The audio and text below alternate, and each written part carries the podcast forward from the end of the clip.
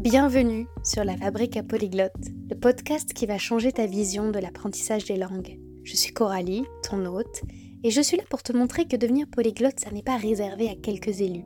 Si tu as déjà rêvé de parler plusieurs langues couramment, alors tu es au bon endroit. Ici, nous allons briser les mythes de l'apprentissage des langues. Non, tu n'as pas besoin de talent extraordinaire ni de passer des heures interminables à étudier. Je vais te révéler des méthodes pratiques, des astuces inédites et des ressources précieuses qui vont transformer ton apprentissage autodidacte. Que tu sois débutant ou en quête de perfectionnement, la fabrique polyglotte est ton compagnon de route idéal. Alors prépare-toi à explorer le monde des langues avec un nouveau regard et abonne-toi dès maintenant pour ne rien manquer de cette aventure multilingue.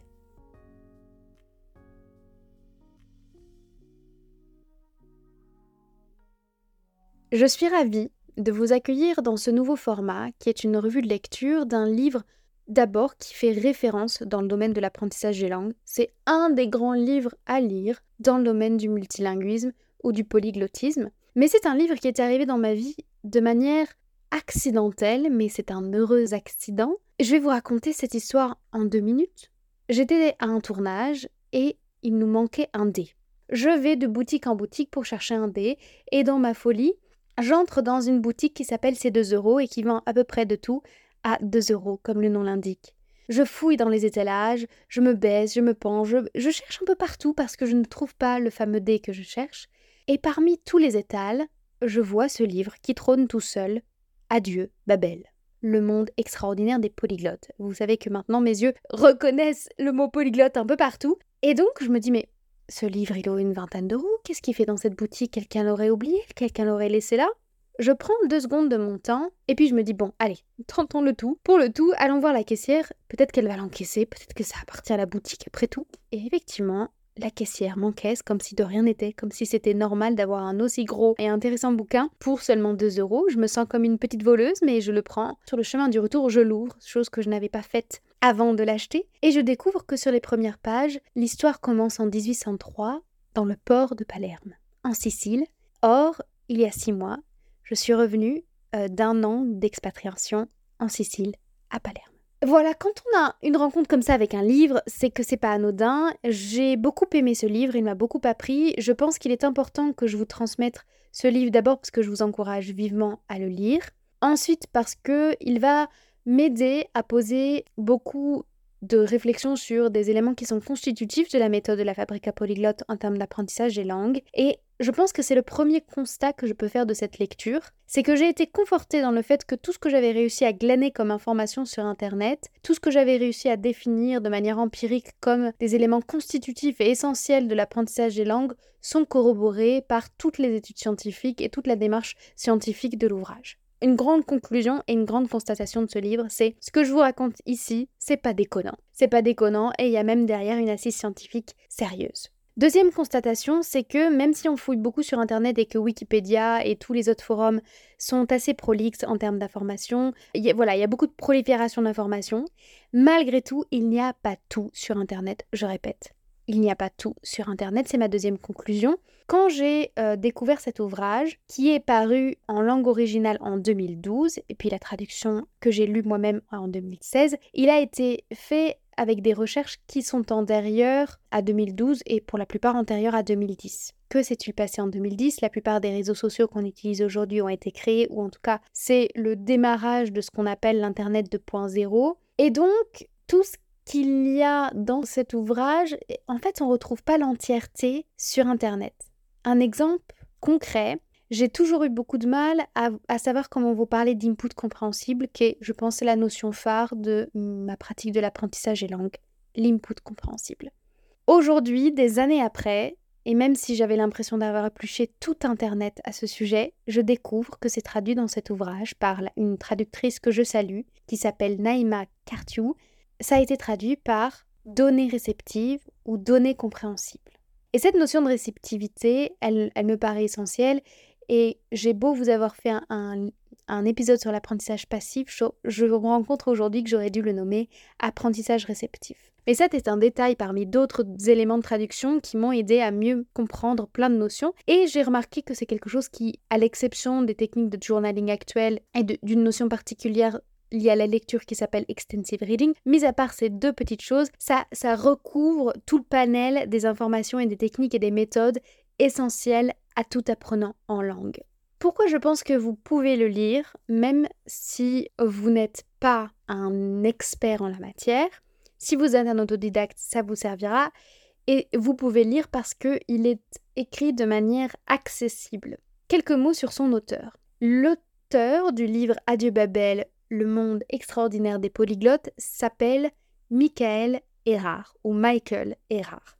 C'est un Américain originaire d'Austin au Texas, complexé par son monolinguisme, qui, malgré le fait qu'il ait appris le mandarin et le et l'espagnol et le mandarin, pardon, ne se décrivent pas lui-même comme polyglotte, mais comme, ouvrez les guillemets, monolingue avec avantage. C'est un homme qui a toujours été intéressé par les langues et au-delà des langues par la communication. Il est diplômé en linguistique et en rhétorique. Il est chercheur et écrivain. Et son livre est à l'image de cette double casquette de chercheur et d'écrivain. Il y a la rigueur scientifique du chercheur, qui est quelque chose qui me fait diablement défaut, et il y a le savoir technique des écrivains nord-américains. Donc je vais vous laisser par exemple, pour vous plonger un petit peu dans l'ambiance qu'il peut y avoir dans ce livre, qui n'est pas du tout rébarbatif, je vais vous laisser avec un extrait qui montre un peu ce savoir-faire littéraire qu'on peut retrouver, oui, une technique qu'on peut retrouver par exemple dans les livres de Catherine Pancol. À quelques minutes du départ de Genève, je trouvais mon train couchette à destination de l'Italie. Sur le quai, je vérifiais mon billet auprès du contrôleur, puis traînais ma valise le long de l'étroit couloir du wagon couchette. Arrivé dans le minuscule compartiment méticuleusement arrangé, je déballai un sandwich et ouvris une bière avant d'ôter mes chaussures en m'emparant de Moby Dick. Après une journée de voyage chargée, j'étais heureux à l'idée de passer une soirée au calme. Il me fallait en outre être reposé pour pouvoir m'attaquer aux bibliothèques et aux archives bolonaises à la première heure le lendemain. Quelques minutes plus tard, le contrôleur passa, un Italien aux allures de grand-père avec une épaisse moustache noire et au regard indulgent. Il fit signe de lui montrer mon billet. Haha Il pointa le doigt, proféra quelques mots en italien et indiqua la date du billet, sur la base de quoi je décryptais. Le billet à la date d'aujourd'hui, mais pour dans un mois. Heureusement, le contrôleur pourra me dire où je peux aller, me suis-je dit. Puis, non. Attends, il ne parle pas anglais, et moi je ne parle pas italien. Je parle espagnol, fis-je ou du moins suffisamment pour comprendre ce qui doit se passer ici, ai-je pensé. À moi aussi, dit-il. Puis il m'expliqua en espagnol ce qu'il allait faire. On descend la valise, sandwich, bière et livres furent remballés, et je m'extirpai du compartiment afin de me faufiler entre deux randonneurs en train de patienter devant le compartiment qui, de fait, était le leur. Le train, en fait, je, vais peut-être pas vous lire tout, tout le livre, mais voyez, c'est pas chiant. Voilà, vous avez eu un petit aperçu de l'ambiance du livre. Qu'est-ce qu'on y apprend? Comment il est construit? Qu'est-ce que qu'est-ce que je peux en dire? Plongeons dans le cœur de cette revue littéraire. C'est un livre qui est composé de cinq parties et l'ensemble de l'ouvrage s'intéresse à la figure de l'hyper polyglotte. Un hyper polyglotte, c'est quelque chose qui a été défini par Oh là là, je suis en train de faire ça de mémoire, je sais plus si c'est Hudson ou Hale, qui sont deux hommes cités dans l'ouvrage. La définition est la suivante il s'agit de quelqu'un capable de parler et de maîtriser plus de six langues, ou six langues et plus, Connaître cette figure de l'hyperpolyglotte, ça nous permet aussi d'apprendre à distinguer le multilingue du polyglotte. Est-ce que vous connaissez la distinction entre une personne multilingue et une personne polyglotte? Parce que cette base de distinction, elle a servi à la définition de l'hyperpolyglotte. Une personne multilingue est une personne qui grandit ou évolue dans un contexte lui-même multilingue. Par exemple, une personne en Inde, vous savez qu'un nombre immense de langues sont parlées en Inde. Une personne qui grandit en Inde parlera 4 à 5 langues. Mais ce n'est pas un exploit, c'est-à-dire que c'est une norme. Quelqu'un qui grandit dans un environnement multilingue et qui tend à être multilingue n'est pas un polyglotte ni un hyperpolyglotte. La moyenne haute, c'est-à-dire on va dire le plafond des multilingues, c'est 5 langues. L'hyperpolyglotte, c'est 6 langues, donc c'est quelque chose de encore plus extraordinaire. Mais ce qui est extraordinaire dans l'hyperpolyglotte, c'est que lui n'a pas un contexte qui l'a aidé à devenir hyperpolyglotte. C'est un individu, presque une anomalie en soi, qui malgré le contexte qu'il a, a pu développer la capacité à maîtriser six langues ou plus. Et dans l'ouvrage, on s'intéresse à des personnes qui ont appris 70 langues, 50 langues, 45 langues, enfin un nombre qui paraît vertigineux de langues.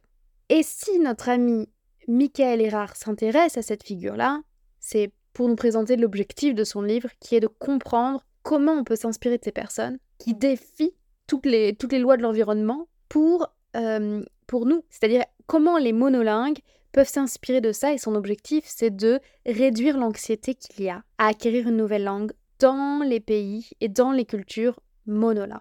Ce livre débute avec son ton romanesque autour de la figure du cardinal Mezzofanti. Mezzofanti est un homme qui a fait l'objet de nombreux fantasmes. Le, travail, euh, je vous disais, depuis plus de 200 ans.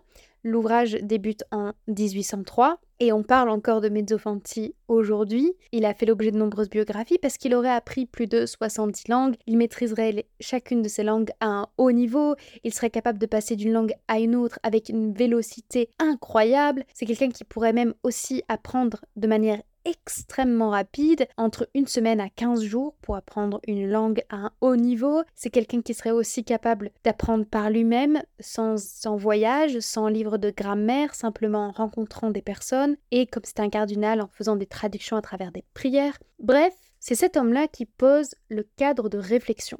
Toute la première partie se concentre autour de, la, de recherche autour de Mezzofanti. Ce livre contient cinq parties. Après, la première partie sur Mezzovanti qui permet de définir bah, toutes les questions qu'on se pose. C'est quoi un hyperpolyglotte? C'est quoi parler plusieurs langues? Comment on calcule les langues qu'on compte? À partir de quand on peut dire qu'on parle cette langue, etc., etc. Arrive la deuxième partie. La deuxième partie consiste à chercher qui, aujourd'hui, qui en 2010, est une figure hyperpolyglotte. Qui sont les hyperpolyglottes de 2010 Qui sont les contemporains de Michael ou Michael Erard? Et là, il y a toute une recherche sur eux. Et on se rend compte qu'ils parlent peut-être moins de langues, ça a été tout, voilà, qui sont-ils, quelles sont leurs spécificités, etc., etc. Dans la partie numéro 3, on arrive dans une partie qui est moins romancée, qui est d'analyser les hyper polyglottes de l'histoire et d'aujourd'hui à travers leur cerveau, comment leur cerveau fonctionne.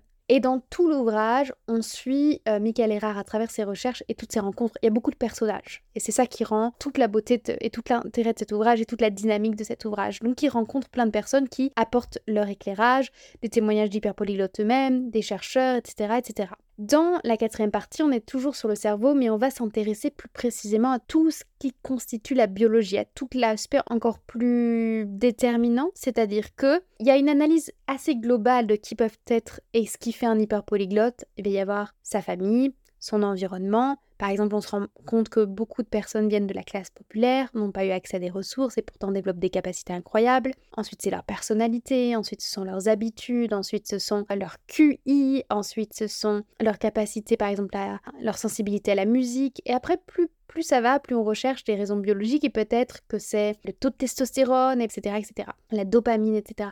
Il y a toute une recherche qui analyse de manière assez exhaustive tout ce qui pourrait être à l'origine de la création d'un hyperpolyglotte. Pendant ce temps-là, comme Michael Erard est en recherche d'hyperpolyglottes, il lance aussi des recherches avec des questionnaires pour interroger les hyperpolyglottes eux-mêmes et avoir leur propre témoignage.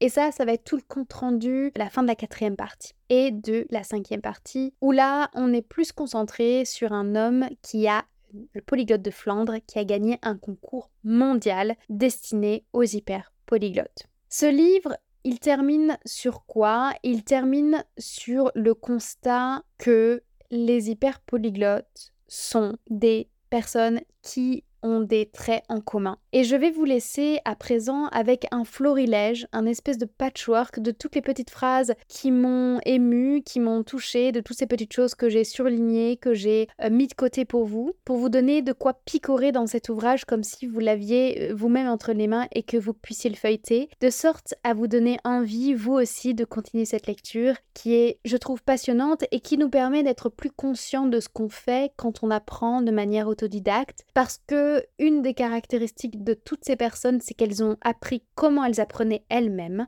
et qu'elles ont aussi trouvé le moyen d'utiliser leur temps à bon escient de manière vraiment la plus productive possible. Quelque chose d'autre que j'ai envie de dire, c'est que dans ce que j'ai glané, j'ai volontairement omis toute la partie de la biologie. D'abord parce que je la trouve peu concluante. Ensuite, parce que je suis persuadée que nous ne sommes pas au bout de nos surprises au niveau de la biologie. Vous voyez, on est en 2023 et on commence à peine à faire des recherches sur comment la ménopause influence le cerveau féminin. Et on est. il y a tellement de choses qu'on ignore que je pense que la, la biologie, peut-être qu'elle a un impact, et même que très certainement elle a un impact, mais si vous voulez, ignorons-le. Euh, comme dit Michel Blanc, euh, dans un malentendu, ça peut réussir. Donc peut-être que vous n'avez pas le cerveau qui est fait pour, mais avec la foi, on peut sans doute aller plus loin que ce que la matière peut nous permettre.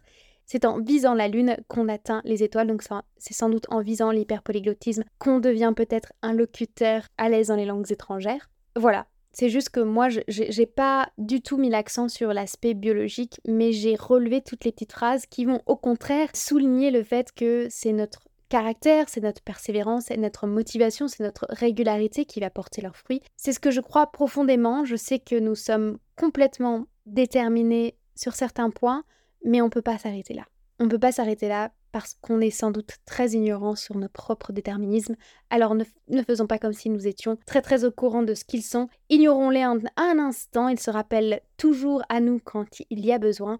Et rêvons un peu et retenons bien ces phrases qui nous motivent et ces constatations et ces résultats de recherche qui vont dans le sens de nous dire oui, je peux atteindre mes objectifs linguistiques et voilà comment ça pourrait être le plus pertinent possible. Page 42. Les hyperpolyglottes ont tendance à réussir quel que soit le type de méthode d'apprentissage. Je répète, les hyperpolyglottes ont tendance à réussir quel que soit le type de méthode d'apprentissage. Deux phrases coup de poing qui vont vous remuer qui se trouvent page 56. D'abord, cette phrase-là.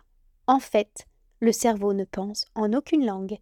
Le fait de penser dans une langue, c'est simplement notre capacité à parler de façon plus instantané dans une langue et ça donne l'impression que, eh bien, notre pensée exprimée est plus proche de sa source dans notre cerveau, mais non, notre cerveau ne pense dans aucune langue. Là là. Et deuxième phrase, coup de poing de cette même page, c'est la langue que l'on parle façonne de fait notre perception du monde. C'est selon l'hypothèse de la relativité linguistique ou hypothèse Sapir-Whorf. Une autre phrase que j'aime beaucoup la langue est un outil. C'est un outil que l'on utilise lorsqu'on en a besoin. Page 59. Quelque chose qui peut vous intéresser aussi. Il y a un, grand moment qui est passé avec Alexander Argueil, A-R-G-U-E-2-L-E-S. Je vous laisse euh, identifier la prononciation dans votre tête. C'est quelqu'un qui travaillait par session de 15 minutes chaque langue. Et pourtant, c'est quelqu'un qui parlait de nombreuses langues, qui euh, étudiait 24 euh, langues chaque jour en commençant sa journée à 2 ou 3 heures du matin. Voilà, Sachez que ce monsieur les travaillé par session de 15 minutes. Du reste, la partie où l'on est avec ce Alexander, c'est aussi une partie, on parle du shadowing, que l'on a évoqué la semaine passée avec Marion de Clap Français. Et euh, j'utilise cette technique et je vous encourage vivement à l'utiliser, elle est très intéressante.